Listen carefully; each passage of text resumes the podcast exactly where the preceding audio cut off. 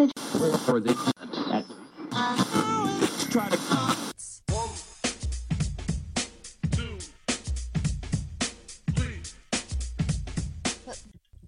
bonsoir à tous pour ce nouvel épisode du Headset Radio Futur. Et oui, il faut s'habituer bien sûr. Euh, bah, une nouvelle soirée, ma foi, avec euh, pas mal de camarades, pas mal de, personnes. Bon, on est un petit groupe en fait, hein, mais c'est toujours sympa. Je pense que d'ici et là, euh, la fin de l'émission, on va avoir du, trafic. Ça fait toujours plaisir de vous retrouver. Eh bien, pour ce soir, j'ai envie de dire que on accueille eh bien Bibi, comme d'habitude. Comment ça va, mon ami? Bonsoir monsieur dame, bah ça va, ça va bien. J'ai une angine, je suis malade, mais je vous aime bien quand même. Ah, ça fait plaisir. Bah écoute, j'ai appelé Iti pour qu'il puisse venir jouer aux infirmières. Il va te soigner. Bonsoir Iti. Bonsoir. Et Je il te préviens, je suis en manque de chocolat. aussi, je crois. Je suis en manque de chocolat. Faut lui donner La des chocolats. soirée va être dure. J'ai Kinder Bueno. Donc écoute, Bibi, je vais venir te soigner. Il va falloir que tu me donnes du chocolat entre temps, parce que Ah, ouais. Peu, là. Un Ça va reste être dur, de sinon. Sans doute. Un reste de Pâques sans doute. Non bah les gars, ça fait plaisir de vous retrouver, j'ai envie de dire, euh, tout simplement. Alors euh, ce soir, bah on a Perchu, bien sûr, hein, notre ami euh, euh, Perchu qui va nous sortir de nouvelles euh, définitions toujours plus euh, dynamiques les unes que les autres. Ah, Je te taquine un peu, le Perchu. Comment ça va? Ça va bien et toi? Bah ma foi, euh, pas trop mal, pas trop mal. Je m'attends à un débat, euh, un débat qui va être, euh, qui va être charmant, qui va être charmant. Comment je vais vous pourrir la vie? Super bien. Même pas que tu vas comprendre. Non mais attends, et si on te donne raison, comment ça se passe Hein Bah ouais, hein. Tu y as pas D'abord. pensé à ça hein Mmh, T'as pas le C'est plus droit. quoi dire. On C'est est de la obligé d'être triche. en désaccord avec toi Oui, non, je sais pas, on verra. Et donc pour ce soir, on a également euh, P4C qui joue à nous parce que voilà, bah ça fait plaisir. Il y avait la porte qui était ouverte, j'imagine, la lumière euh, qui était allumée. Bonsoir P4C. Salut, ben oui, effectivement, moi j'avais du café, donc je me suis dit je vais tenir euh, à peu près une heure avec vous et je suis venu euh, pour parler du, du sujet. Eh oui, eh oui. D'ailleurs, euh, si tu peux me passer la tasse, ce sera sympa. Iti, Bibi, du café. Ah non, chocolat chaud, jamais de café moi. Ah oui, c'est Euh, vrai, il veut du chocolat. Moi, je veux bien, je veux bien un petit café aussi. Eh, c'est parti. Puis Iti, il filera moi, les je fais médocs rien du tout à tout, l'heure. je rentre chez moi, c'est ça, merci, c'est sympa. Non, mais il y a d'orange dans le frigo, je crois. Toi, tu pues, tu n'auras rien. Donc, bref, je sens que ça va être euh, très poignant ce soir. Donc, euh, bah, sur le chat, effectivement, pour l'instant, on a, euh, on a Lockface, effectivement, parce qu'il change de nom. Oui, il s'amuse avec un, un certain Dylan. Euh, nous avons Leia également, nous avons Lou, euh, et puis Spock. Et sur le fil, euh, un petit dégât, un petit débat hein, avec des dégâts qui vont arriver sans doute euh, familial, j'ai envie de dire. Donc tout simplement ce soir, euh, le sujet ça va être effectivement, comme vous avez pu le constater, euh, collectionneur versus joueur. Pourquoi collectionneur? Pourquoi joueur? Qu'est-ce qui... Voilà, est-ce qu'à un moment de notre vie, on est plutôt tenté d'être collectionneur? Est-ce qu'on est toujours au même niveau euh, de joueur qu'on est par rapport à notre âge, notre travail, notre vie Euh, On va, on va parler de tout ça ce soir. Un petit sujet euh, tranquille, posé. Ouais, poser. Et posé, tout à fait, tout à fait, posé. Donc tout simplement, d'abord, j'ai envie de dire, eh bien, la, la fameuse que vous aimez toujours, encore, euh, minute découverte. Et donc nous commençons avec, euh, bah Perchu. Écoute Perchu, t'es parti.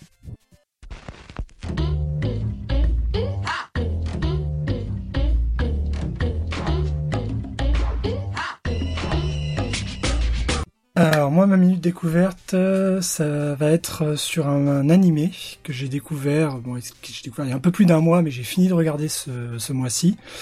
C'est l'animé euh, Log Horizon. Parle en fait d'un d'un MMO où les gens sont bloqués dans le MMO comme si c'était leur vraie vie maintenant. Commence à étudier, à voir comment évoluer dans le dans cette an- dans ce MMO, dans, ce- dans leur nouvel univers finalement. Et j'ai trouvé l'approche très intéressante. Et ça m'a replongé finalement un peu dans les animés que j'avais complètement lâché parce que c'était tout le temps un peu les mêmes histoires hein, avec euh, les Naruto, les One Piece j'ai un petit peu arrêté parce que ça commençait à me gaver. Je conseille vraiment à regarder ce- cet animé. Pour l'instant, il y a juste la première saison, donc les 26 premiers épisodes, mais normalement, il y a une deuxième saison qui va arriver. D'accord, d'accord, d'accord. Et effectivement, Léa nous dit que c'était passé sur G. G1, ça doit être comme Game One, je sais pas, j'ai pas trop suivi. les Japan chaînes. One, C'est une- nouvelle chaîne. euh, Voilà. D'accord, donc c'est tout récent.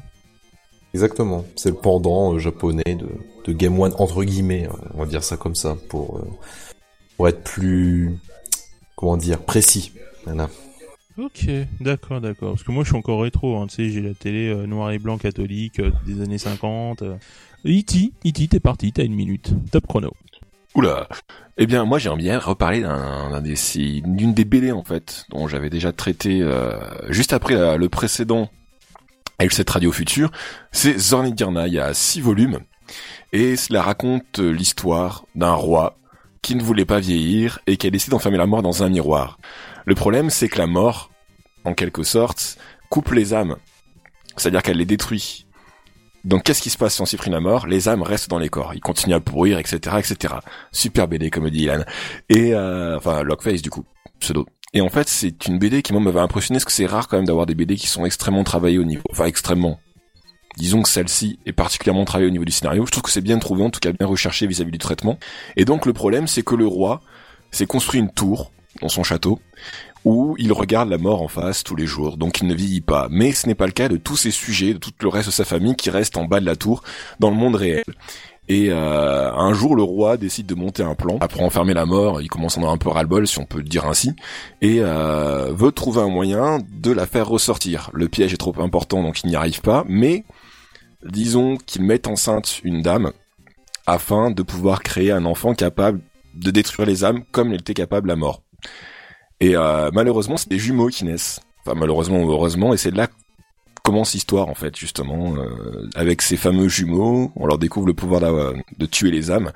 Il y a tout un travail parce qu'en fait, si on tue par exemple quelqu'un, l'âme qui était dans le corps de la personne tuée entre guillemets va sauter jusqu'à la personne la plus proche. Donc ça peut être un lapin, ça peut être n'importe quoi. Ça va atterrir dans le corps souvent de la personne qui l'a tué. C'est une BD que je vous conseille vraiment parce que en plus graphiquement elle rend plutôt bien. Et euh, comme je vous dis, au niveau de l'histoire, c'est plutôt travaillé. Donc il y a six tomes, et comme je disais, c'est Zorn et tu me disais au système de de ces jumeaux, enfin en gros, euh, qui, qui où les âmes vont justement dans les animaux ou dans ce qui est le plus proche, ça me faisait penser à un jeu sur GameCube qui était sorti, qui était Geist. D'ailleurs, si vous connaissez pas, je vous invite à y aller. C'est un jeu sympa, c'est un FPS. Bon, c'est pas trop connu, hein, mais euh, en gros, c'est un soldat justement qui euh, qui remplissait sa mission. Il est mort et euh, de ce fait, il est mort euh, dans un espèce de laboratoire euh, nucléaire machin, et il a obtenu le pouvoir justement de pouvoir euh, c'est un fantôme, de pouvoir aller justement dans le corps des humains ou le corps d'animaux. Donc tu peux te transformer en lapin pour faire une mission de euh, euh, d'espionnage ou d'infiltration par exemple. C'est très très drôle et c'est très c'est très sympa. Tout simplement. Donc, euh, bah merci Ti pour euh, pour cette continuité dans le troisième épisode. Je pense qu'on parlera de la fin de cette BD de série. Non, je rigole. Euh, tout simplement. Bah Bibi, écoute, c'est c'est à toi. hein. C'est parti, une minute, top chrono. Euh, oui, bonsoir. Alors euh, donc euh, moi je suis un peu emmerdé parce que j'ai rien découvert ce mois-ci. mais Mais bon, des je vais- médicaments ah oui les, oui, les médicaments. Non mais ça j'ai comme j'ai l'habitude d'avoir ce genre de d'angine, je les connais les médicaments. Donc c'est pas une découverte. Par contre, j'ai Mince. découvert que euh, quand tu euh, appelais un médecin de garde un dimanche et qu'il te refilait des pastilles pour avoir ne plus avoir mal à la gorge alors qu'en fait c'est une angine, je me dis que il y a encore des progrès à faire. Malheureusement. Bon, on n'est pas là pour parler de ça. Je vais juste parler d'un truc en fait que j'ai plus ou moins découvert, certainement sur le tard par rapport à d'autres, c'est le magazine Game Informer. Alors je reste dans le, le cercle jeu vidéo. hein. On va croire que je ne lis que ça, que je fais que ça, mais c'est parce que je, je n'ai vu que ça ce mois-ci. Euh, le magazine Game Informer, qui à la base est un magazine qui n'est, qui ne sort pas chez nous, euh, qui n'est pas du tout traduit, rien du tout, et qui fait quand même euh, la bagatelle de 200 pages. C'est un magazine qui est quand même super sympa en termes de, de dossiers, de previews, de tests. Très souvent en plus, c'est un magazine qui a tendance à avoir énormément de choses avant tout le monde, beaucoup de d'exclusivité, beaucoup de titres intéressants qui sont dévoilés au travers des couvertures notamment, parce que ils mettent ça en avant. hein. Souvent le, on te dit attention la couverture du Game Informer de ce mois-ci, il va y avoir quelque chose, etc. Ça c'est vrai que c'est pas mal, puisque dernièrement il y avait eu euh, euh, le tout ce qui était euh, Batman Arkham Knight.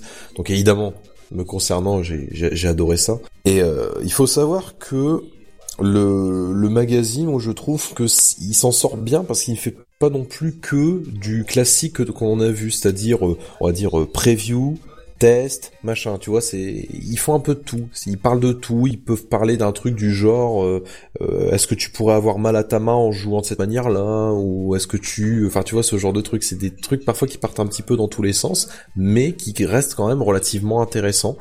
C'est euh, une belle petite découverte pour moi, à savoir que c'est un truc que vous pouvez avoir, je crois, pour en abonnement dans un dans un magasin de jeux vidéo. Et euh, par contre, j'ai appris, alors je sais pas si c'est réellement le cas ou si c'est officiel, que l'abonnement là-bas aux États-Unis de du magazine Game Informer, il est de 50 dollars par an. Et je t'avoue que j'ai un peu halluciné. Voilà, Et combien de numéros? Enfin, c'est un mensuel, bimensuel? C'est un mensuel. D'accord, c'est pas énorme. C'est pas énorme, mais c'est mais c'est cher quand même. Mais je veux dire, derrière, t'as quand même la qualité. Mais ça reste cher quand même pour un magazine mensuel euh, où tu payes finalement 50 dollars. C'est c'est surprenant, mais la qualité elle est là. Ça, on peut pas leur enlever. Par contre, leurs tests sont un peu pourris. Ah, parce que j'ai vu, ils avaient mis euh, 8 à un jeu de bras, là. Je me suis dit, euh, ça, ça va pas, ça. hein, C'est pas normal. Je sais plus c'est quoi le jeu, hein. Je, je t'avoue je ne sais plus. Mais c'était pas un jeu terrible et ils ont mis 8 sur 10. Je me suis dit, ouais. Ça, par Ah. contre, euh, va falloir euh, corriger un peu tout ça, quoi. C'est sûr que ça n'égalera Oui. jamais la qualité du, du Edge Mag, hein, ça c'est sûr et certain. hein. Évidemment, attention, ouais. Euh, C'est quelque, chose de qualité. Là, on est dans le top, over, over the top, tu vois. Ah bah là, on est dans le dans le over 9, euh, 9, euh, enfin dans le over 9000. Euh, Ouais, 9000, 9000, Et, 9000. et j'ai toujours pas, j'ai toujours pas pris d'anglais, de cours d'anglais en cours, désolé. enfin bref, non bah c'était c'était bien sympathique, toujours ces petites découvertes et ces continuités. Alors on vous en apprend des choses, hein, on vous en apprend. Encore, ça permet d'avoir un, jugement en plus. Du coup, bah Pekatsu, j'aimerais bien avoir ton petit avis, ta minute découverte. vers le mode euh, Tourment dans, dans Reaper of Souls. Et concrètement, euh, bah, tu passes d'un jeu qui était un petit peu, euh, j'étais dans mes pantoufles et tu tu tu farmes le jeu sans trop sans grande difficulté. Et là, tu arrives à un jeu où tu es obligé de bouger de partout et de retrouver un petit peu les mécaniques d'un d'un MMORPG sur des boss comme dans dans WoW ou autre. Et c'est vrai que c'était, bah, ça m'a fait un petit un, petit choc parce que c'est beaucoup plus euh, entraînant et t'as envie de, ça donne une deuxième jeunesse, on va dire, à l'extension Diablo 3 quoi. D'accord. Alors, effectivement, comme tu le disais d'ailleurs sur ce test, euh, Reaper of Soul, et c'est l'avis de beaucoup de joueurs justement, qui avaient délaissé le jeu parce que le système de banque, le système, enfin, il y avait pas mal de choses péraves. Et justement, bah, cette extension, ça permet de rendre le jeu euh, bon. Euh, ouais, ouais, bon, je l'avais laissé de côté. De, je pense que j'avais joué 45 heures euh, sur le Diablo 3 et je me suis lassé parce que effectivement c'était pas motivant pour le joueur. Et c'est vrai que c'est l'extension en fait rapporte pas mal de choses nouvelles et franchement, bah, j'ai redécouvert Diablo 3, donc on va dire que c'est quand même une découverte du mois euh, pour moi. Coup de PKC, euh, en tout cas, je te remercie vraiment pour ce test parce que voilà, c'est du next gen, tout simplement, tout Une simplement. question. Vas-y. Euh, quand on parle de Reaper of Soul, est-ce qu'on parle du nouvel album de Christophe Reaper? Bibi, tu sors. Je, je m'en vais. Je- je- Non, reviens, en fait, il y a une émission, tu sortiras après. Ah merde, bah, je, je reste alors. Tu t'assois. D'accord, oui, oui Oui, chef. tu restes. Ah là là, je te jure, n'importe quoi ces chroniqueurs. Et encore, je les paye. Ah bah j'attends toujours mon chèque de la dernière fois. D'ailleurs, l'augmentation, c'est... Euh... Non, parce Non, que je sais non, pas mais- si t'as reçu mon mail, mais... euh, non mais dans, dans le contrat, ça stipulait la petite ligne en bas à droite que c'était à la fin de l'année. C'est une année euh, l'extension. Merde. le- le participe. Eh oui, faut lire m'as les lu. contrats. hein. Faut lire les contrats. C'est, dommage. C'est dommage. Les contrats comme le jeu. Je sais pas si je vais faire l'épisode entier. Bon, bref, on va, on va, on va essayer de rester très très calme. Euh, tiens, tu veux te la raconter, Bibi? Allez hop, ta chronique. Bonjour. C'est parti pour la période merde. chronique.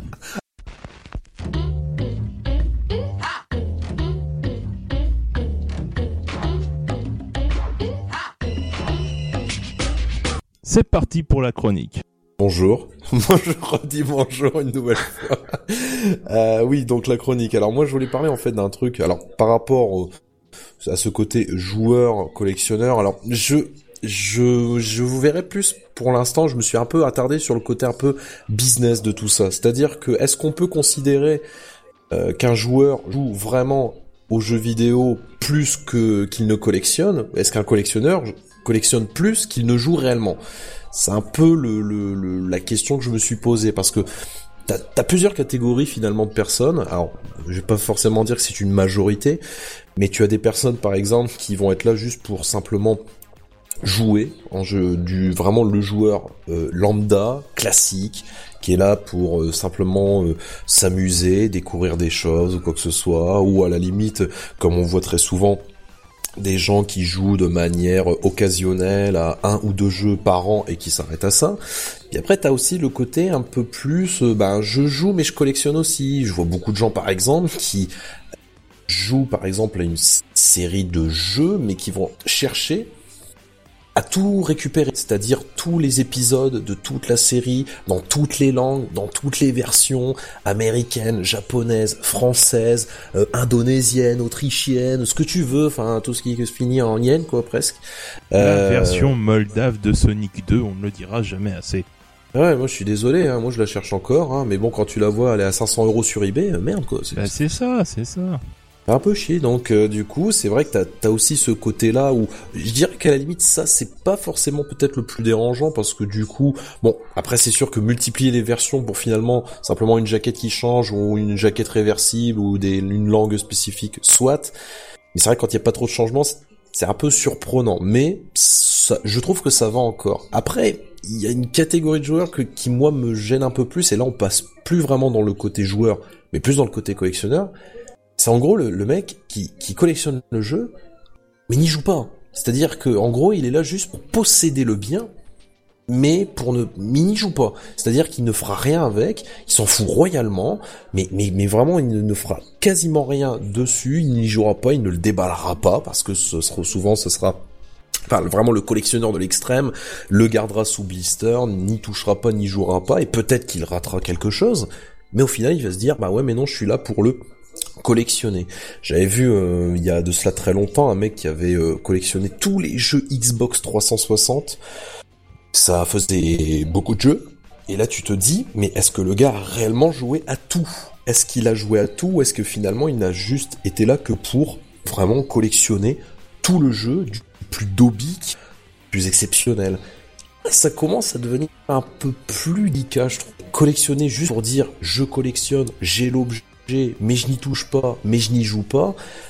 Je trouve ça quand même un petit peu bizarre et du coup, on se retrouve évidemment de fil en aiguille avec des choses que tu peux avoir sur internet où les mecs collectionnent comme des malades. Ils achètent des trucs qui ne valent pas forcément grand chose et ils achètent ça 50, 100, 200 boules, 300 boules et là tu te dis mais qu'est-ce qui se passe? Est-ce qu'on n'a pas loupé quelque chose? Est-ce qu'il s'est pas passé quelque chose? Est-ce que on n'aurait pas, on serait pas passé, on n'aurait pas passé un cap sur le côté j'achète, le, côté acheteur compulsif de je veux mon mon collector, je veux ma version, je veux collectionner, mais j'en ai rien à foutre à côté si le jeu est bon ou pas. Tu vois, c'est ça me gêne un peu, mais j'ai envie de dire que les deux choses euh, se valent finalement euh, plus ou moins. Tout dépend de la façon dans laquelle on se place, évidemment. C'est vrai. D'ailleurs, tu parles justement de collector à 200 boules. J'ai le souvenir que justement, dans le feu le passé du Headset Radio première génération, tu étais venu justement pour les collectors, il me semble, et on avait parlé justement du célèbre collector de Duke Nukem Forever avec les Oh. trois malheureux jetons. Oh mon dieu. Ah, oui, il est oui, important de le souligner. Si vous qui nous écoutez hésitez à acheter et un Bobus tout à fait de 10 cm et demi. Si vous aussi euh, qui écoutez cette euh, émission, chers auditeurs louables, euh, vous vous demandez s'il est intéressant à Micromania ou autre magasin d'acheter à 4,50€ votre Duke Nukem euh, sur PS3 ou 360, passez votre chemin en brocante, il sera à 50 centimes. Voilà, merci. Ah, et on parle pas du collector de Resident Evil 6. Quel, quel- Oh, quel- c'est quel jeu triste. Euh, je, je ne connais pas. Le, le jeu qui t'offrait un petit pull avec, un petit sweat. Non, il t'offre aussi Ouais. trois sacs remplis d'air, je crois, mais de l'air frais, chinois. Non, non. Un sac. Non. Et du carton. Non, Qui il est y pas avait collé. trois, c'était trois petits sacs, je crois. Ouais. Et là, tu Eh l'ouvres. ben, tu moi, peux- j'ai été arnaqué dans ce cas-là, parce que j'ai eu Ah un bah, seul super. grand sac.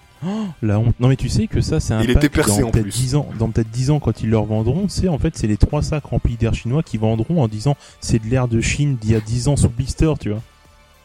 Ça frais, l'or. l'air de Chine actuellement. Ouais, ouais, ouais. quand c'est pas dans les rizières. Bon, on va éviter ces sujets-là. Euh, donc maintenant, on va passer à une autre chronique. euh, Monsieur le Seigneur euh, maître de tous de la Wii U, Monsieur E.T. En fait, comme n'importe qui je pense ici, je me suis d'abord posé la question de savoir ce que pouvait être un joueur et un collectionneur. Donc on va repartir un petit peu sur la définition, et il semblerait qu'il y ait plusieurs types de collectionneurs. Bon, forcément, d'après le dictionnaire, il semblerait qu'un collectionneur soit celui qui fasse l'action de collectionner. Et il existe donc plusieurs types de collections, ceux qui collectionnent par loisir et ceux qui collectionnent pour conserver. On est d'accord là-dessus, je pense, déjà pour commencer. Jusque là.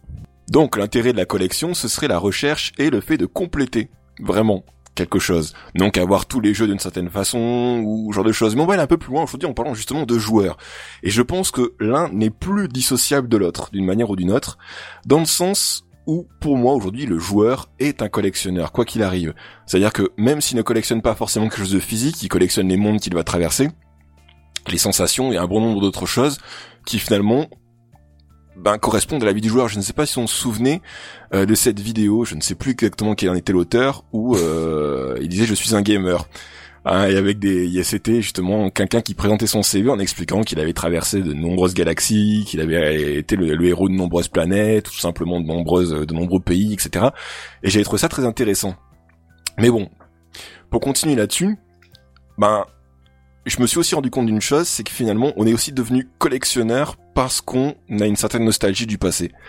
En fait, euh, avec le temps, on va de plus en plus vers tout ce qui est dématérialisation. Je sais pas si on s'en rend bien compte, mais il suffit de voir Steam avec les réductions. Maintenant, euh, on se fait une collection très rapidement, alors qu'on ne jouera peut-être même pas à la plupart des jeux que nous avons achetés. Ce qui est assez terrible. D'ailleurs, il y a eu un- une étude. Il semblerait qu'il y a à peu près 37% des jeux auxquels nous n'avons jamais touché sur Steam et que nous possédons. Avec ouais. les packs, tout à fait, ouais. Voilà. Mais avec la dématérialisation, en fait, est arrivé quelque chose qui est plus ou moins logique. C'est la no- ce qu'on pourrait appeler la nostalgie du palpable. Hein, euh, on avait tous plus ou moins un petit rituel. Alors je pense que ça va encore durer quelques années, parce que pour l'instant on a encore, Dieu merci, quelques boîtes. Mais euh, au fur et à mesure, euh, on se rapproche de la dématérialisation et euh, les gens n'auront plus ce côté boîte, donc ça devient de plus en plus rare. Et euh, je pense encore aujourd'hui, on a besoin quelquefois de retrouver ces fameuses boîtes. Alors quoi soit on les a vendus et on a besoin de les retrouver pour se rappeler un peu les vieux souvenirs, etc. Ce que ça pouvait apporter à ce niveau-là. Soit euh, ben on a besoin de retrouver des jeux auxquels on n'a pas pu jouer quand on était petit ou qu'on voulait à une époque. Donc certes, il y a tout ce qui est aujourd'hui, ben, encore une fois, dématérialisé avec les émulateurs, etc. Mais on ne retrouvera jamais la sensation qu'on avait quand on jouait à l'époque sur les véritables manettes, même si sur PC il existe forcément des adaptateurs pour n'importe quelle manette existante. Suffit de voir le logiciel, le logiciel, je sais même plus comment il s'appelle, Xpader, quelque chose comme ça, qui permet d'adapter n'importe quelle manette à notre PC. Et donc de devenir une sorte d'émulateur de clavier. Donc euh, ouais, c'est, euh, je pense qu'il y a vraiment une histoire de nostalgie derrière le système de collection. Donc j'essaie vraiment d'étaler toutes les, raisons pour lesquelles le joueur serait amené à collectionner en fait. Il y a aussi la personne qui veut, comme je le disais tout à l'heure, veut vraiment compléter une collection et tout avoir. Je prends le cas du recordman mondial, on va dire, Michael Thomasson, il me semble qu'il s'appelle, qui a eu, enfin, qui a été classé avec 10 607 jeux. Je ne sais pas si vous vous rendez compte de l'importance que ça peut avoir. C'est-à-dire que, en imaginant que chaque jeu demande une heure de durée de vie, il prendrait plus d'un an non-stop pour terminer l'ensemble de sa collection. Pas de pause pipi. C'est quand même impressionnant. Donc, qu'est-ce qui pourrait le pousser à collectionner comme ça? Donc, c'est le fait de tout avoir. Peut-être. Je sais pas. Enfin bon, c'est quand même assez complexe, j'arrive pas à comprendre ce genre de gars. Et euh, c'est ce que je crains d'une certaine manière, c'est que finalement les gens achètent de plus en plus de choses pour pouvoir les exposer dans des dans des vitrines, etc. Parce qu'il y a ce qu'on appelle bien sûr les euh, les euh, les enfin comment on peut appeler ça les collectionneurs de placards, les collectionneurs de euh, de vitrines comme on pourrait les appeler. Donc les gens qui vont garder leur collection dans un placard et qui les gardent pour eux pour pouvoir jouer au genre de jeu vitrine depuis peu. J'y mets des figurines, etc. Ça fait partie de la collection des produits dérivés de jeux vidéo.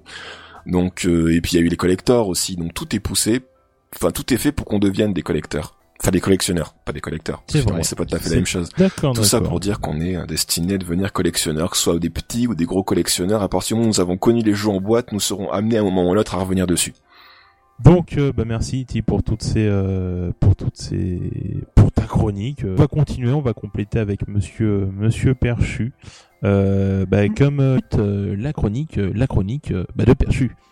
Et donc je vais vous parler des collections de fer à repasser. En commençant à chercher euh, sur ces collections, je suis tombé en fait sur les dénominations des, des collections. Et donc j'ai vu, j'ai regardé, et puis en fait j'ai remarqué un truc qui euh, qui m'a beaucoup euh, amusé, c'est que finalement tous les noms de, collectionneurs se terminent par fil, Jérémé. Et, et j'ai regardé, et jeux vidéo n'en a pas. Donc pour l'instant, on n'a pas de nom encore. Pense que ça va devenir Gamerphile ou un truc comme ça. En fait, bien. certains appellent ça la euh, vidéoludophilie. Parce qu'en fait, la- les, les collectionneurs de jeux s'appellent les ludophiles, ludiques. Donc c'est Ludique. euh, c'est le fait de s'amuser. Donc ce serait les vidéoludophiles apparemment. Ce qui serait le plus logique en gros. J'ai donc cherché euh, comment s'appelaient les collectionneurs de, de fer à repasser. Et euh, mais c'est surtout, il y a deux types de collectionneurs Qui m'a, en fait, en fouillant, j'ai trouvé le sujet super intéressant. Euh, Il y a deux types de collectionneurs. Donc, il y a les sidérophiles en fait qui vont collectionner tout ce qui est fer à repasser, donc réellement métaux, et les pressophiles qui vont chercher finalement tout ce qui va servir, servir à repasser, mais par pression. Les pressophiles, ce sont des gens qui vont collectionner euh, réellement très longtemps, enfin très loin dans le temps. C'est-à-dire qu'au début euh, du repassage, on n'avait pas de fer à repasser, on, utilisait donc des, mâchoires d'animaux, des os, on a utilisé des pierres, ensuite on a utilisé euh, du bois pour presser. Et, euh, et petit à petit, avec l'évolution technique, on est arrivé au fer à repasser. Euh, ça a d'abord été de la fonte, ensuite du fer, et pour arriver petit à petit à ce qu'on connaît aujourd'hui. Et finalement, on a eu une évolution. Les gens collectionnent ces produits finalement pour remonter le temps, pour retrouver comment est-ce qu'on est arrivé aujourd'hui produit-là. En fait, les gens ont, collectionné ça finalement pour avoir un côté historique. Ils ont remonté le temps finalement pour savoir comment est-ce qu'on est arrivé à ce produit-là. Les gens euh, finalement collectionnent ces produits-là pour un côté historique, mais aussi pour un côté géographique. Les fers à repasser n'ont pas évolué de la même façon, que ce soit en France, ou en Australie, ou aux États-Unis, puisqu'en fait on a eu une évolution différente. Tu prends par exemple euh, un truc qui m'a amusé, c'est euh, en Australie, ils ont des fers à repasser sur du kérosène au lieu de l'électricité. Tout simplement parce qu'ils n'ont pas forcément le- l'électricité qui arrive chez eux. T'as les, les à repasser qui sont euh, qui sont travaillés, qui sont euh, qui ont un certain design. Donc par exemple les à repasser qu'on a eu en Europe plutôt qu'en France. En Europe où il y avait un, symbole, le symbole du fabricant, mais ça pouvait être aussi un, design. Il y a une collection de fers à repasser qui, qui ressemble à des signes qui sont très jolis, donc qui, servaient principalement pour des et des bourgeois. Mais c'était une collection qui avait été créée. En, regardant ça, j'ai à chaque fois fait un peu l'analogie par rapport au- aux jeux vidéo en me disant, bah, c'est vrai que euh, on collectionne pour un objet, pour avoir un, un design, un- une certaine beauté dans le dans les objets.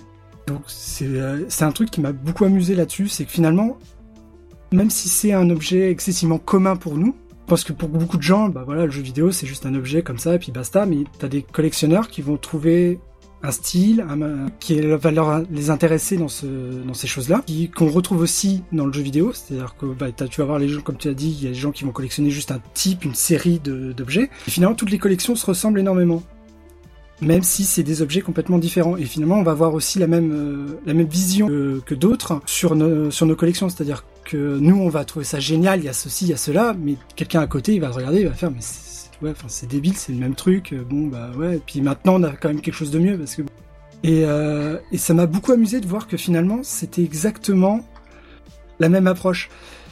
Je vois Spock qui fait, ouais, t'as encore la notice. Tu rigoles, mais c'est exactement la même chose. C'est-à-dire que t'as des fers à repasser, les premiers fers à repasser euh, qui étaient en- vendus en boîte. Les mecs recherchent encore la boîte en carton du fer à repasser. Moi, ça m'a quand même fait euh, halluciner. C'est-à-dire que les mecs, c'est exactement comme nous. On veut notre jeu en boîte, bah eux, ils veulent leur faire à repasser en boîte. Donc ça veut dire qu'en fait c'est humain de collectionner. Voilà. C'est complètement humain.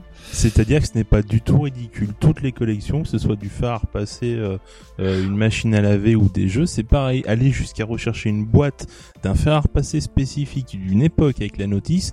Quand on me sort des euh, ah mais je cherche ma boîte de Pokémon rouge, en fait j'ai le jeu, j'ai la notice, mais j'ai pas la boîte et qui vont me payer 30 boules, euh, c'est pas pire qu'un fer à repasser. Voilà, tout simplement. Donc c'est terriblement humain. Donc c'est pas plus ridicule de jouer avec son fer à repasser pendant des heures épiques que d'être devant une télé pendant des heures épiques. Bah en tout cas, je te remercie Perchu pour cette cette noble euh, cette noble chronique. Merci monsieur.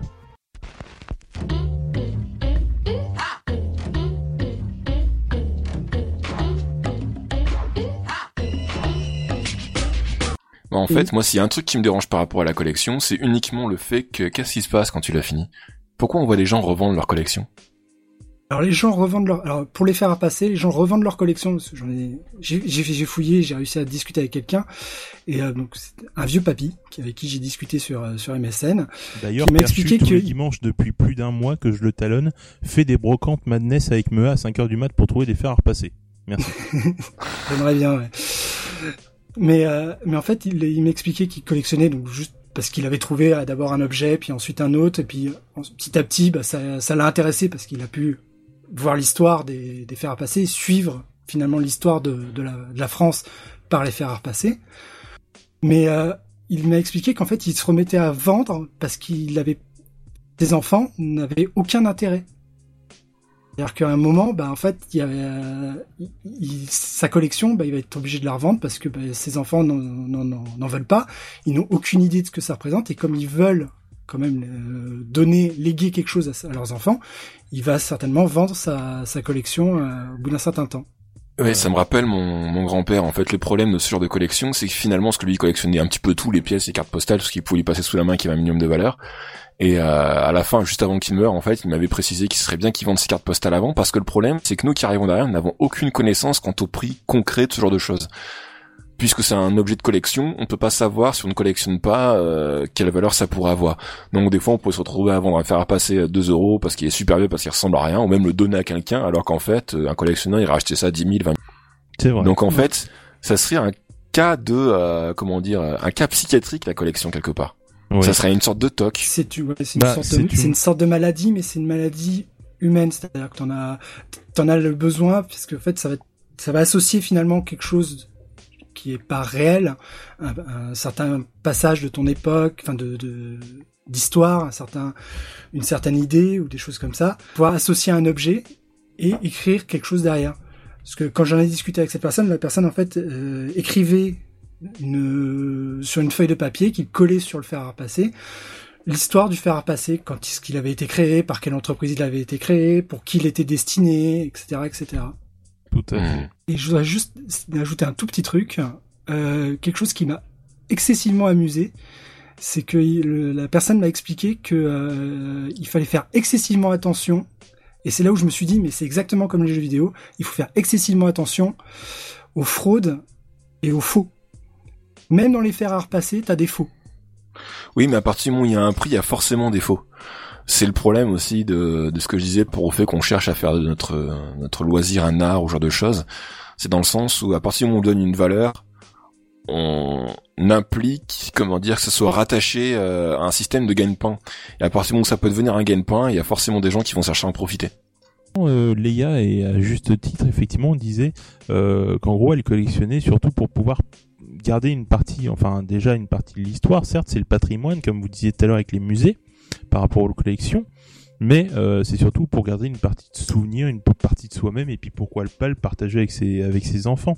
Et c'est vrai que voilà, il euh, y a le juste milieu entre le collectionneur qui va, comme tu disais tout à l'heure, 10 000 et quelques jeux, enfin qui tout à fait aberrant, et celui, comme disait Bibi, avec les jeux 360, j'imagine les innombrables bouses qu'il a dû acheter à 10 euros à Carouf. Mais voilà, c'est euh, c'est avoir une partie une partie de soi, une partie de son passé, euh, une partie de son passé euh, chez soi. Je pense que c'est surtout ça. PKC, qu'est-ce que t'en penses par rapport au, à la collection, à, au fait de juste acheter pour jouer Quel est ton point de vue sur cela? Eh ben moi c'est tout simple en fait. Euh, le, les jeux en fait j'en achète euh, quand j'ai de l'argent. Donc déjà ça limite le côté collection, collectionnite aigu euh, puisque à partir du moment où tu peux pas t'acheter ce que tu as envie, bah tu fais des choix. Et puis après j'ai juste l'habitude finalement de quand j'achète un, truc, que ce soit un jeu ou un film ou un CD ou un bouquin, j'ai l'habitude de garder ça chez moi. Est-ce qu'on peut appeler ça euh, une collection finalement à partir du moment où on a l'habitude de garder les choses parce qu'on ne jette pas ou parce qu'on n'a pas forcément envie de revendre parce que on sait que euh, ben, c'est qu'une boîte mais en même temps c'est euh, des souvenirs sur un jeu, des émotions et genre de choses. Enfin moi j'en suis venu finalement à collectionner sans raison réelle, c'est juste parce que j'aime bien garder les choses et me rappeler que j'y ai joué à un moment donné et que je trouve qu'aussi ça Enfin, moi j'ai ça dans mon salon et je l'expose pas forcément, mais ça me plaît de me retrouver au milieu et de passer, euh, de faire un, un 360 euh, sur moi-même et de voir que euh, bah, j'ai joué à ça, j'ai joué à ça, que ça me rappelle des trucs. Voilà, surtout. Tout à fait. Le, le côté souvenir et sentimental. Effectivement, bah, comme dit Leia, effectivement, c'est surtout pas péjoratif. Hein. Ceux qui nous écoutent n'allez pas penser cela. Enfin, c'est ce qu'on s'imagine. Euh, mais c'est vrai que, alors, tu, tu soulignes un point très important, effectivement, c'est que euh, le fait de garder, ne pas revendre les jeux, etc., mis bout à bout, on a une petite collection. Et finalement, il faut dissocier la collection du collectionneur. C'est-à-dire, tu vas avoir le collectionneur euh, qui vraiment veut avoir la pièce ultime, comme tu disais, Bibi, euh, la pièce à 300 boules que tu trouves, euh, machin, parce que tu as besoin d'avoir toute la collection de Zelda, y compris les pins immondes qu'on trouve à Made in Taiwan. et la collection, bah, parce qu'on garde les jeux, et puis on se rend compte, ah bah tiens, ça fait 15 ans que je l'ai, je là, je l'ai jamais vendu. Il fait partie de ma, de ma collection, plutôt de ma, de ma ludothèque, tout simplement. Si, un phénomène que moi j'ai détecté depuis un petit moment sur mon système d'achat de jeux par rapport à la collection, c'est que en fait maintenant j'ai peur qu'un jeu que je n'achète pas au moment de sa sortie parce que je sais qu'il est euh, sorti en très peu d'exemplaires prenne une valeur euh, considérable par la suite et que je ne puisse plus me payer. Donc en fait j'achète des jeux pour lesquels je sais que je vais y jouer des fois que dans un an parce que j'ai aussi une tripotée de jeux qui m'attendent et que je peux pas jouer à tout. Et ça c'est un phénomène de, consommation que j'avais pas encore il y a euh, il y a six mois ou peut-être encore il y a un an, et qui est dû à mon avis aux euh, collectionneurs qui euh, effectivement euh, collectionnent les jeux juste pour les revendre derrière. Dans le, dans le truc, par exemple Bravely Default qui a eu son prix qui a explosé à sa sortie, après sa sortie parce qu'il y avait, il y en avait plus, il n'y en avait pas assez. C'est là qu'on est con en fait. Et surtout, le collecteur était bien, était moche, hein, faut quand même le dire. Hein. La figurine qui se, qui était déjà à 100 euros de base et qui se retrouve à 150, 200.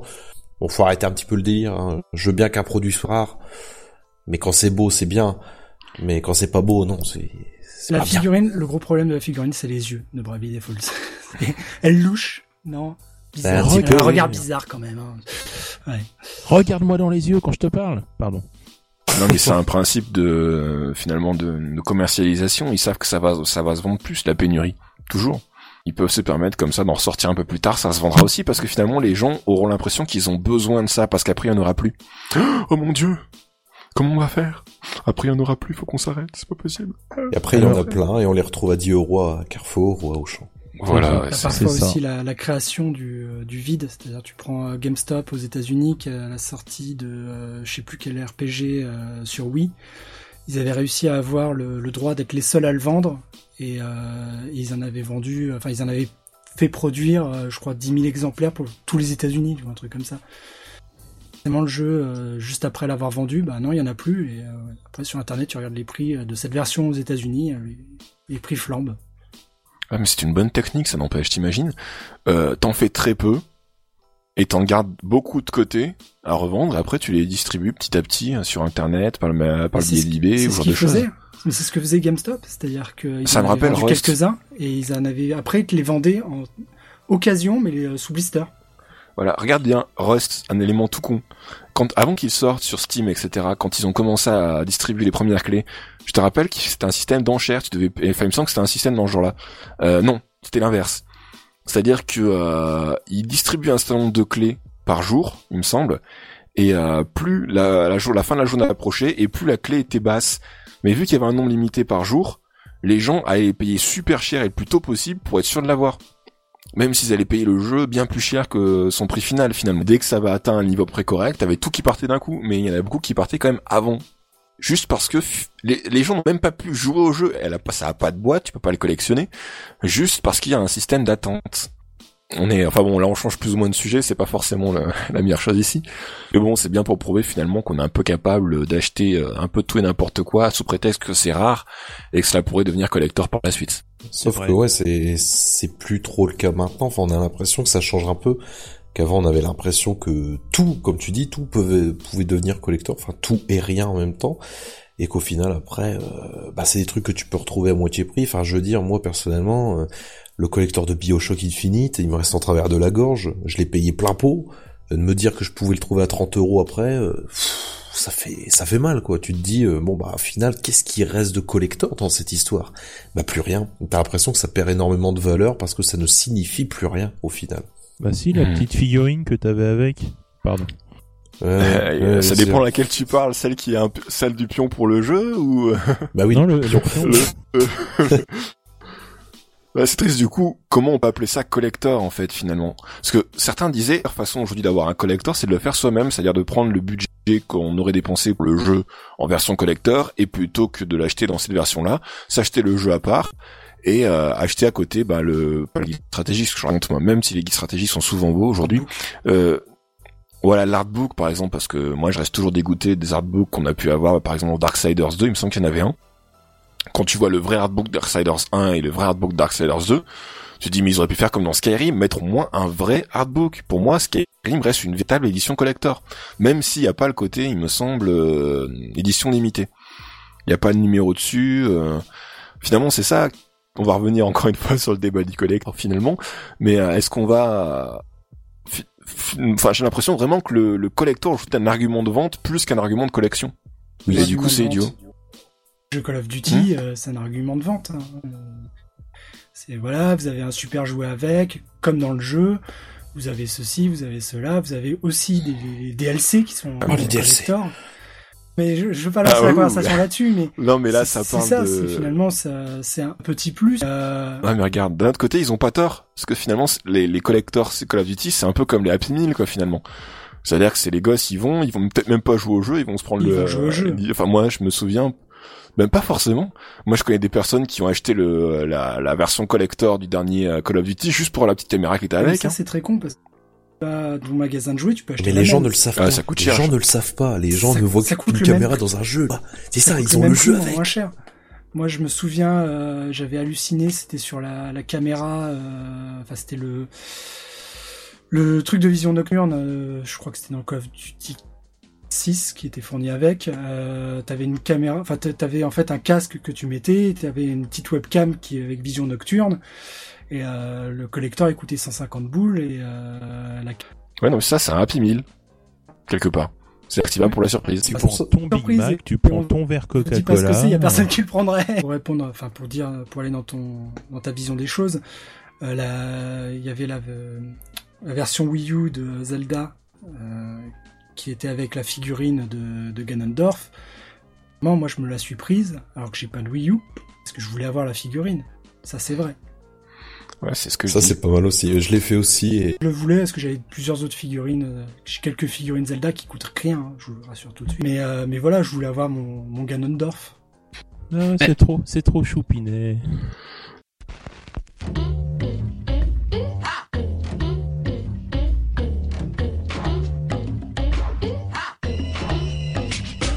Moi, moi, je trouve qu'il y a un truc qui m'est- qui, euh, qui m'interpelle en fait dans la conversation parce qu'à chaque fois que vous parlez de, de collection, finalement vous parlez de collector et pas forcément de collection du jeu en lui-même, que, quelle que soit finalement l'édition, euh, même des éditions standards. Et je me demande si justement, euh, est-ce que quelqu'un qui fait une collection euh, finalement du jeu parce qu'il aime bien avoir tel et tel jeu dans sa collection, euh, c'est la même type de collectionneur que ceux qui vont acheter des collectors parce que c'est l'objet collector? Je pense... Euh, Il y en a. Sincèrement, Non, mais- que les deux, les deux peuvent exister. Enfin, qui, qui ça peut aller dans ton sens comme dans un autre. Je pense que t'en as parce que tu prends par exemple le, t'as des gens ils cherchent la version euh, pour parler de rétro, la version de Donkey Kong Country qui était finie avec un petit CD de, de musique. T'en as qui vont chercher cette version-là que les autres puisque bon, bah, t'en as eu plus sans le CD qu'avec le CD. Et donc je pense que t'as des gens qui vont vouloir le petit plus en plus pour leur collection et t'en as d'autres qui vont vouloir le petit plus parce qu'ils aiment bien la série. Ah, très bonne, euh, très, très bon. Euh, euh, Spock nous dit effectivement, est-ce que c'est pareil pour un jeu qui est en version Platinum? Euh, Est-ce que ça aura la même valeur qu'un jeu normal ou à sa sortie? Ça, c'est une très bonne question parce que oui, comme disait Pekatsi, on parle beaucoup des collectors euh, sans avoir le collector. Est-ce que le jeu, par exemple, euh, un, quelque chose de tout bête, le Dragon Ball Z, euh, Budokai 3 sur euh, PS2, on va pas taper que dans le rétro, hein, qui est en platinium, eh bien est beaucoup plus rare et beaucoup plus recherché que la version simple. Pourquoi? Puisque la version simple était en voix anglaise. Et la version platinium était en fait la version édition collector qui avait juste trois personnages en plus de l'édition simple et avait surtout les voix japonaises qu'il n'y avait pas sur la sur la PS2 et elle est plus rare donc elle est plus Voilà. Donc finalement, le jeu sans être forcément un collector, sans la petite figurine à la Duke Nukem, comment je vais le défoncer celui-là, euh, sans avoir la figurine, sans avoir le DLC machin, euh, finalement ça peut être plus recherché. Euh, tout simplement, comme disait P4C, c'est pas forcément le collector, ça peut être le jeu simple, tout simplement. Et s'il y a un truc qu'on ne peut plus collectionner aujourd'hui, ou du moins qu'on, qui ne pourra plus être vendu, c'est les jeux PC finalement. Ah si, avec Steam, tu les collectionnes, mais d'une autre manière. Ouais, mais tu peux pas les Et revendre. justement, la finalement. collection, c'est pas forcément revendre.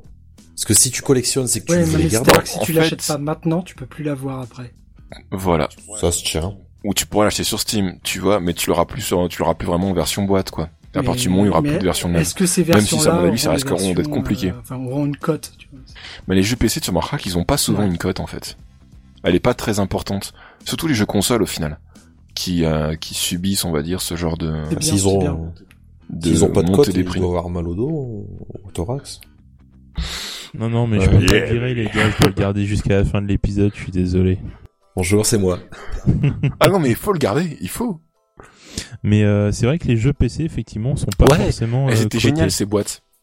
Bah, disons que les Elles boîtes, les boîtes en carton, je repense surtout à celle de Tomb Raider, le premier, euh, quand il est sorti en version PC, c'était la grosse boîte. Un truc sort comme ça maintenant aujourd'hui. Bon, on, on part un peu dans le sujet des collecteurs, on va revenir dans le débat de base, mais c'est vrai que par déduction, collection, euh, c'est collector, parce que justement le marketing et les, les licences de maintenant veulent jouer sur ce fait que le collector induit à la collection, sinon je vois pas pourquoi on achèterait ces jeux-là.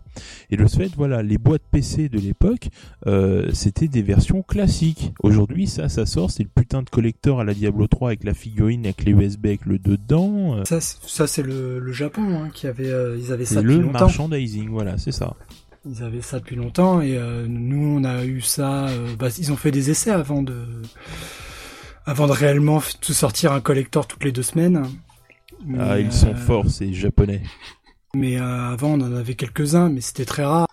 Alors c'est vrai qu'après, effectivement, je voyais sur le chat tout à l'heure euh, que finalement, une- E.T. il est en train de se foutre de ma gueule. De quoi tu rigoles Non, non, je, je regarde à chaque fois la, la peluche que j'ai partagée euh, Peluche. Elle est en lien. Ah non, mais elle est extraordinaire. On vous mettra le lien. Je n'ai pas, je ne sais pas de quoi l'on parle, mais Non, mais en fait, c'est le lien. Le, le truc, c'est ce que je disais, bientôt, on aura une, la- la- le prochain Star Wars sera vendu avec une fille, enfin, une peluche collector de Chewbacca. Et j'ai envoyé la peluche collector et je la trouve, mais tellement belle. Surtout quand je zoome, je zoome, j'ai l'impression que c'est un gant de toilette à chaque fois que je la vois. Et, en- Je trouve ça et- tellement et beau. quand tu utilises le gant de toilette, ça fait... non, mais arrête ça. Je ça crois que à rien. Je crois que nous avons perdu nos, nos chroniqueurs. Je pense qu'il est, qu'il est temps de marquer une courte page de publicité sur, euh, Non, Sur un- voir. sur un anniversaire qui est passé il y a, il y a de cela une ou deux semaines. Regardez, écoutez. Entrez dans la légende de Zelda. L'aventure dont vous êtes le héros. Méfiez-vous. Méfiez-vous. Méfiez-vous des ennemis diaboliques. Frappez-les de votre épée magique. Explorez le monde d'Hyrule. Découvrez ses secrets. Plongez dans l'aventure. Sauvez la princesse. La légende de Zelda. Exclusivement sur console Nintendo. Nintendo, plus c'est intelligent, plus c'est amusant. Et nous voilà, donc effectivement, ils sont toujours morts de rire. La page de pub n'a pas suffi à les arrêter. Je crois que je suis aussi contaminé. Euh, donc essayons de recentrer un peu ce, un peu ce débat. Avec Donc, une règle, ça sera mieux. Non mais je vais, je vais pas pouvoir finir l'épisode les gars là, ça va être compliqué sinon. Enfin bref. Euh, donc ouais, c'était quoi le sujet? Merde. Oui, euh, donc euh, les euh, la collection versus collectionneur versus joueur. Euh, effectivement. Alors moi je voudrais savoir par rapport à PKC, effectivement tu disais tout à l'heure justement euh, par rapport au fait que finalement ta collection c'est Pour juste moi, la question- le jeu quand t'avais justement de l'argent. Et oui, oui, bah pour tout le monde, mais, euh, parce que j'ai envie, j'ai envie de t'écouter. Ça fait longtemps que je t'ai pas eu dans l'émission P4C. Faut me comprendre aussi. Moi, j'ai trouvé un truc parce que faut savoir que euh, pourquoi effectivement au début du débat j'ai dit euh, ils vont devoir m'affronter parce que euh, moi je collectionne, c'est vrai, les jeux GameCube comme beaucoup comme beaucoup savent qu'il me qu'il me plaît à rappeler. les exclus version PAL et version française, les deux réunis. Euh, j'ai commencé d'ailleurs la Xbox parce que la GameCube commence à se terminer. Et il y a des jeux auxquels je n'y ai jamais joué, j'y ai jamais touché parce que voilà, je on n'a rien à faire comme Beyblade sur GameCube parce que ça pas m'en fiche, c'est de l'exclusif. Et euh, voilà, j'y jouerai jamais mais je l'ai acheté parce que je veux l'avoir dans la collection. Et euh, finalement P4C, euh, est-ce qu'il y a des jeux justement que tu veux avoir?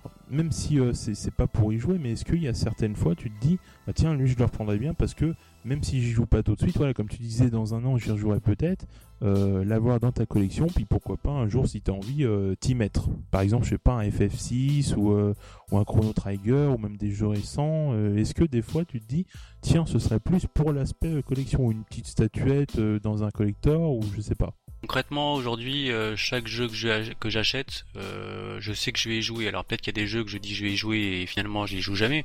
Mais non, j'ai jamais acheté un jeu finalement parce que il y avait un truc en plus ou genre de choses. C'est vraiment pour le jeu à la base.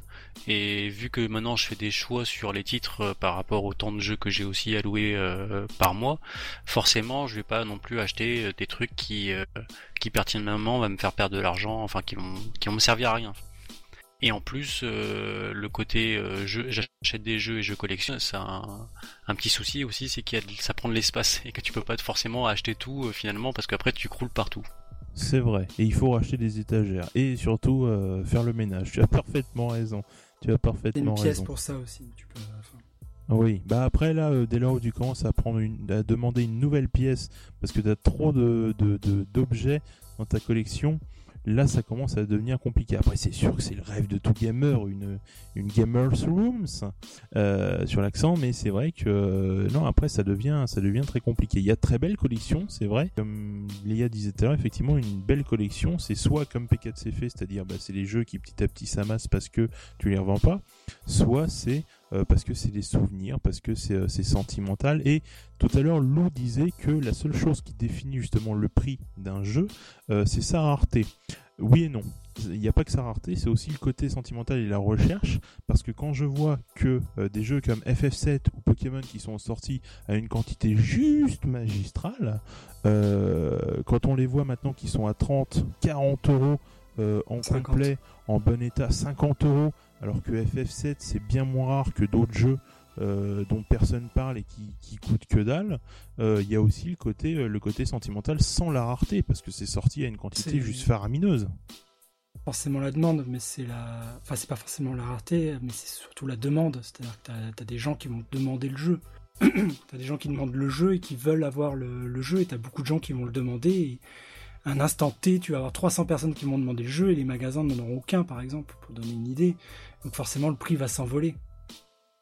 C'est vrai. Et justement, sur ce, prix-là, beaucoup vont acheter, comme on parlait de Bravely Default, vont acheter justement le jour J euh, 5, 6, 7 exemplaires, les laisser sous blister, et 10, 15 ans plus tard, bim, ah bah dis donc, c'est revenu.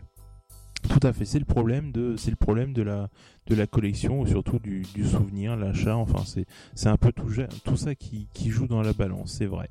Euh, pendant que je suis en train de parler, effectivement, il y a un nombre incroyable de peluches qui défilent sur le chat. C'est très compliqué de garder, garder son sourire sans rigoler. Dans des gants de Euh, toilette. Des gants de toilette, tout à fait. Alors je vois un Yoda qui est gris, il a donc déjà été utilisé, j'imagine. Non, mais faut voir. Quand, il, Louis, quand il meurt, les Yoda, euh, ils deviennent tout gris, c'est pour ça. Et tu peux les utiliser en gants de toilette après. Lavé, tu seras. C'est incroyable cette émission. Mais c'est l'excès de chocolat sur le foie ou qu'est-ce qui, qu'est-ce qui vous prend? Non, mais je crois que c'est juste les, le, le visage, c'est un tout, c'est, c'est la douche, c'est, c'est tout ça, quoi. Moi, justement, j'ai une question. Est-ce que je peux la poser, la question? Oh bah oui, vas-y, hein, maintenant avec tout ce que je viens de voir, plus rien ne m'étonne. D'accord, donc je vais la poser sur la table. Alors, euh, donc, ma question, euh, d'après vous, est-ce que un bon collectionneur, c'est un collectionneur qui collectionne tout, ou juste le nécessaire?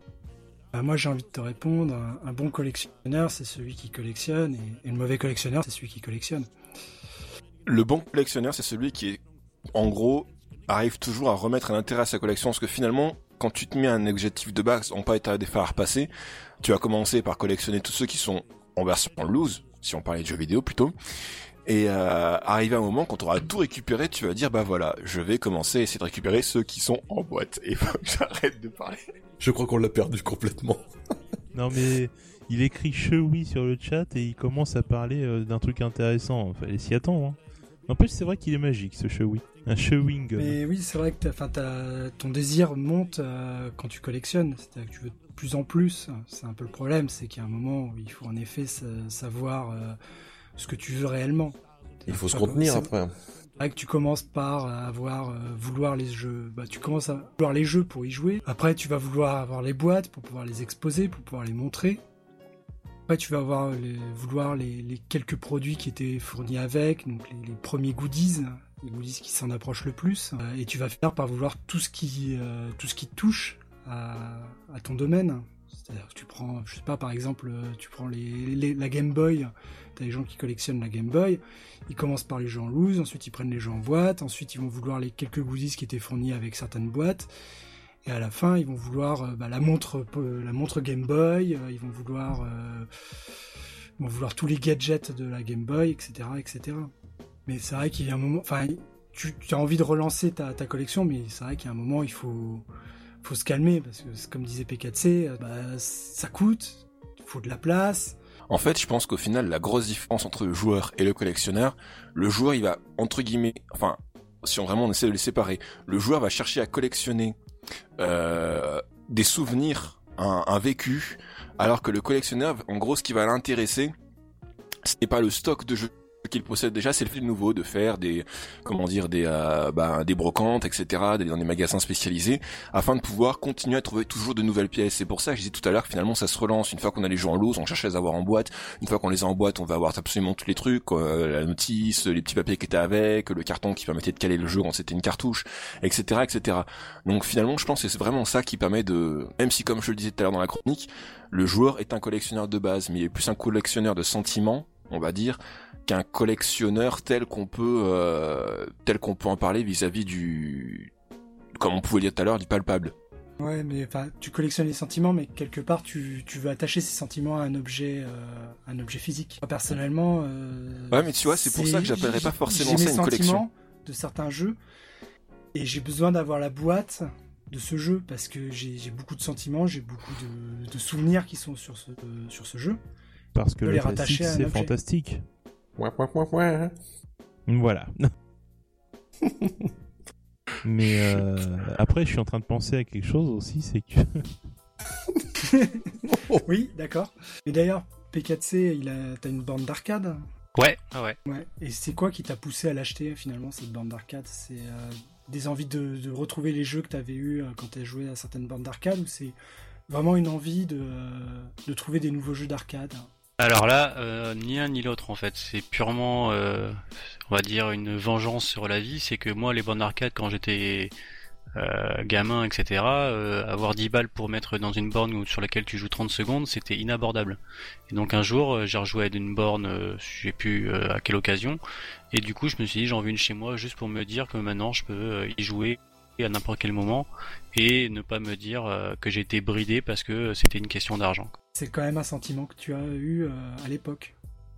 Ah bah carrément, quand, euh, quand tu voyais ce que t'avais sur borne arcade et tu voyais comment euh, t'en prenais plein la tête avec le son, enfin tout ce qui était animation par rapport à ce que t'avais dans, dans ton salon, c'est sûr que t'étais... Euh, c'est, et puis c'est même une question de, de génération, enfin pas génération, mais finalement de, de, de classe sociale quand tu vois les gens qui jouaient à la borne arcade et ceux qui jouaient pas, bah effectivement c'était pas la même chose. c'est l'arcade à la maison. Ouais, mais c'est l'arcade à la maison, mais en même temps, tu vois, la borne, je dois l'allumer peut-être une fois tous les trois mois, quoi. Il y a uniquement quand il y a des, des amis qui viennent et que j'ai envie de passer un moment avec euh, avec un jeu sur arcade, un puzzle bubble ou autre. Mais je t'avoue que je vais pas y jouer comme un comme un collectionneur de jeux pour y jouer peut-être, euh, ou un vrai joueur pour y jouer euh, et apprécier une borne. Le vrai, le pur collectionneur ne jouera pas. Il aura point.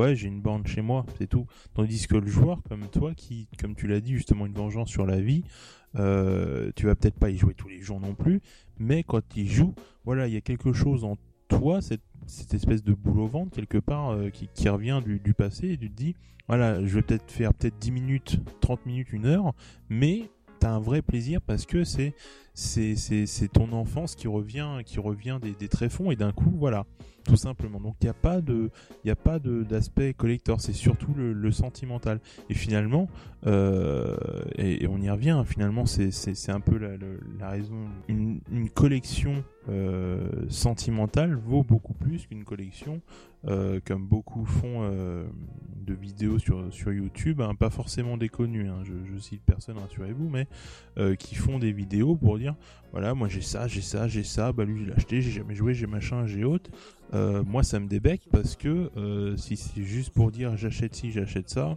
ouais c'est pas très intéressant. Tandis que quand il y a tout de suite quelque chose qui touche au passé c'est beaucoup plus c'est beaucoup plus fort beaucoup plus fort. Je suis en train de faire de la poésie dis donc Et justement, Oui, et je, justement, je suis admiratif. justement, si tu complètes cette collection, on peut dire qu'elle sera full sentimentale. Oh là là. Pardon, désolé. Je sais pas si je remarque une page de publicité ou. Ouais, vas-y, au moins deux ou trois si tu veux. Ok, donc tout de suite, bah, une autre page de publicité. On se retrouve après la pub. Enfin, le voici, c'est la plus grande star du monde. C'est moi Wario, le nouveau héros sur Game Boy dans Super Mario Land 3. Wario Land, crétin On place à l'action. Oh là là, une magnifique brique de Sonic, une course avec Knuckles. Oh, vous le croirez ou non, mais Knuckles ose même s'attaquer à vos anciens jeux de Sonic. Il les métamorphose Sonic et Knuckles sur Mega Drive. Re, donc nous revoilà. Euh, J'espère que après ce, cet interlude musical, euh, ces, ces petites publicités, euh, euh, pour ne pas les citer, euh, sur de récents anniversaires, effectivement. D'ailleurs, les euh, la Game Boy. Voilà, j'ai juste envie de dire. J'avais envie de dire le mot, le mot d'aujourd'hui, la Game Boy, tout simplement. Puis d'ailleurs, quand on le voit justement beaucoup, euh, parce que quand on a la collection, on a aussi l'aspect rétro, l'aspect vintage. En plus, c'est une, c'est non, pour moi, c'est la Game Boy. Je dirais jamais Resident, Resident Comme le GameCube, tu dis pas une cube, tu dis pas une jeu. Ouais, mais je dirais jamais Castlevania. Je dis Castlevania. Point. Enfin, la Game Boy, le Game Boy, c'est le... collectionneur qui va dire le Game Boy, le joueur il va On dire la dit Game Boy. tout à fait, les gars, raison. On dit une console, c'est tout. Ouais, si tu veux.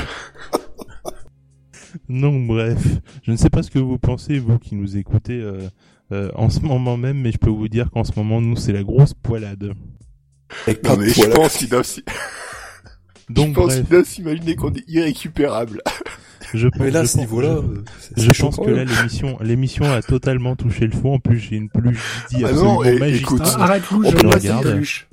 On peut pas dire qu'elle touche le fond. Au contraire, ça fait du bien de rigoler un peu. Bon, ça donne une chose, c'est pas forcément très agréable, mais ça fait du bien. Non, mais comme dans toute émission, comme on ne demande qu'à en rire, ou alors les enfants de la télé, il y a toujours un moment où tout le monde rigole, et puis il y en a qui se fait chier. Hein. Voilà, non mais regarde, quand tu, quand tu vois, regarde Didi sur le chat, Il est magique. Là, c'est au-dessus du gant, là, c'est une serpillière, quoi. Le problème, c'est que les gens ne le voient pas. Et en fait, nous, on a une image d'un d'une peluche qui est là en train de regarder de coin. Et du coup, c'est vrai que c'est... On va dire que ça... Là... Ouais, bah dis donc. ah non mais le regard, quoi. terrible, ton émission, Ouah, c'est tellement intense. Suis envie de rajouter une bulle. Kill me, please. Enfin bref, on va essayer de ressentir le débat. Donc voilà, je les gens qui doivent collectionner sur le choses. je collectionne tous les trucs sur Donkey Kong, ou sur Star Star Wars. Wars. Oh non mais là, oh punaise. Donc bref, donc tout simplement, c'est vrai que depuis tout à l'heure on n'entend pas trop P4C, donc en fait ça se trouve lui aussi il se marque comme une baleine derrière. Ah non, mais là, en fait, depuis tout à l'heure, j'ai mes yeux qui coulent, là, j'en peux plus.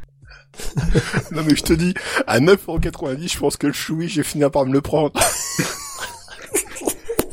Euh, J'espère qu'il sera dans tes vidéos après. Oh punaise, ah bah ouais, non mais attends, t'as déjà vu Bibix avec son chat, moi je t'utiliserais choui.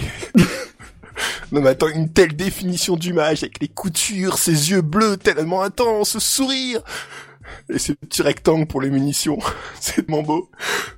J'en peux plus. Enfin Euh, bref, Dis-toi que c'est Disney qui produit ces trucs-là. quelle horreur. Chut. Enfin bref, en tout cas franchement ça aurait été une très bonne soirée euh, avec vous. Donc bref, euh, donc on va finir hein, tout simplement le, le débat. Ah oui, on va Parce que je pense, je pense qu'on va, on va conclure là. Oui, oui, tout à fait. Je mettrai, euh, je mettrai la photo parce que ce, ce Chewie et ce Didi, ils sont tellement magiques. Franchement, ils te pénètrent dans l'âme, tu vois. Tu peux... Et tu pourras mettre une gomme à côté, ça fera Shawam Gum comme ça. Le sujet pour la prochaine, prochaine de cette radio future. hein. C'est ça, les peluches et dérivés des jeux vidéo. Donc effectivement, bah, je pense qu'on a, on a, on en a pas mal dit sur euh, sur la collection et les jeux vidéo. E.T. arrête de rigoler, je te jure. Non, c'est Bibi en plus.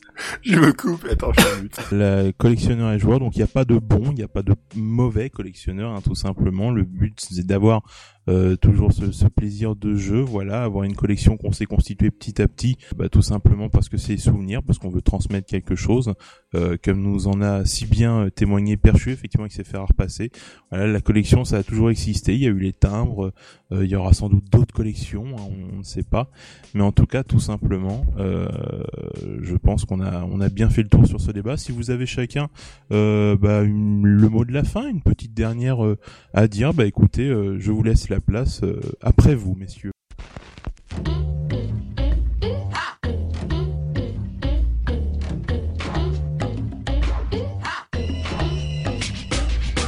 Euh, ben écoutez, euh, je pense que je je vais je vais donner un petit peu mon mon petit ressenti sur tout ça. Euh, moi, je pense que, comme tu disais, il n'y a pas forcément de bon et de mauvais, mais ce qu'il faut, c'est vraiment pas y aller à l'extrême, je pense, parce que c'est pas forcément la la bonne chose. Après, je dirais que ça dépend aussi de la personne qui se place là, si elle se sent bien, si c'est pour encore une fois se remémorer des souvenirs ou quoi que ce soit, et qu'elle apprécie vraiment collectionner tout et vraiment n'importe quoi parce que justement c'est du souvenir, parce que c'est une référence, parce que c'est quelque chose qui lui fait rappeler des choses qu'elle a appréciées ou qu'elle a vécues auparavant. Alors là évidemment le côté collection entre guillemets à l'extrême peut être très intéressant mais je te dis vraiment moi personnellement je pense que le collectionneur c'est aussi celui qui qui se fait plaisir, qui est qui qui, qui veut euh, vraiment collectionner ce qu'il aime avant tout, mais avec quand même derrière, tu vois, ce petit ce petit passement au cœur, ce petit côté où il se dit ah putain, j'ai la boîte, c'est beau, ça sent bon, c'est c'est c'est magique, tu vois, c'est et c'est le la redécouverte finalement un petit peu avec une âme d'enfant, tu vois. Alors que c'est vrai que le joueur, le joueur peut-être fera moins attention à ça, tu vois, il, il passera plus son temps à se dire bon tiens, je vais prendre mon jeu, je vais jouer et puis et puis voilà. Donc comme tu le dis, je pense qu'il n'y a pas de bon et de mauvais. Faut juste trouver le juste milieu. Et je suis totalement d'accord avec ça. Comme on dit, il faut savoir consommer avec modération, en fait, au final. C'est vraiment comme pour tout. Je veux dire, à partir du moment où on commence à mettre des choses de côté pour pouvoir faire en avant sa collection, c'est qu'il y a un problème. Donc, faut savoir juste trouver l'endroit parfait, enfin, le, comme je disais tout à l'heure, le juste milieu, pour euh, réussir à amasser un maximum de choses sans non plus se mettre du mauvais côté, quoi. Ouais, ouais. Et donc moi, je vais juste rajouter que finalement, si tu te fais plaisir, c'est euh, c'est juste ça. Donc c'est à toi de voir ce que jusqu'où tu veux aller. Mais après, si tu veux euh, vraiment avoir toute ta collection, avoir toute la, gamme, c'est vraiment par pur plaisir. Mais après, il faut voir derrière si une fois que tu auras tout, est-ce que tu vas pas avoir une déception C'est juste ça, parce que je vois souvent des gens qui sur euh, sur des forums, des trucs comme ça, qui collectionnent, puis quand ils arrivent au bout, bah ouais, bah maintenant je revends, est-ce que j'ai plus le désir. Donc c'est vraiment y aller sur ses, sur ses envies. Il ne faut pas perdre le désir, sinon euh, ça, après ça sera désirless. Et c'est pas bien. non, mais je sais pas, il y avait aussi une histoire par rapport à, bah, je sais plus si c'était Wikipédia ou notre site, qui disait qu'en fait le collectionneur arrivait à un moment quand il avait réussi à récupérer tout ce qui l'intéressait, soit comme je l'ai expliqué tout à l'heure, il revend sa collection, soit il essaie de trouver une nouvelle façon de relancer le système de collection. Et je pense que c'est ce qui, au final, serait le plus triste, c'est qu'on se retrouve à un moment en tant que collectionneur où on a l'impression de tout avoir.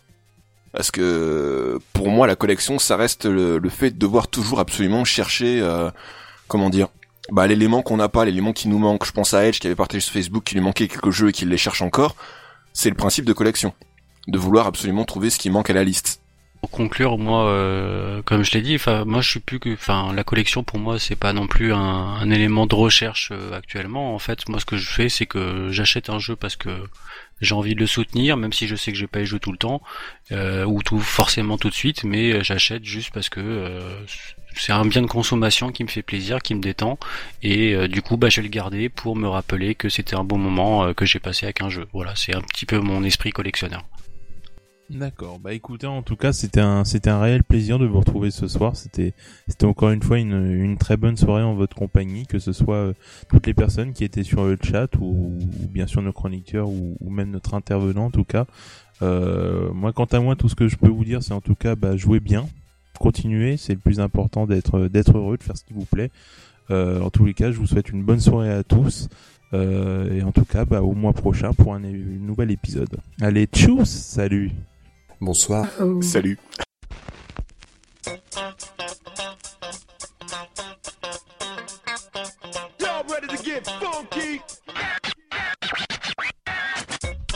The most important part of dance is music.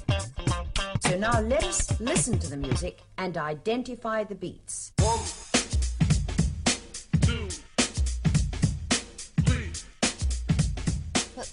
was too soft.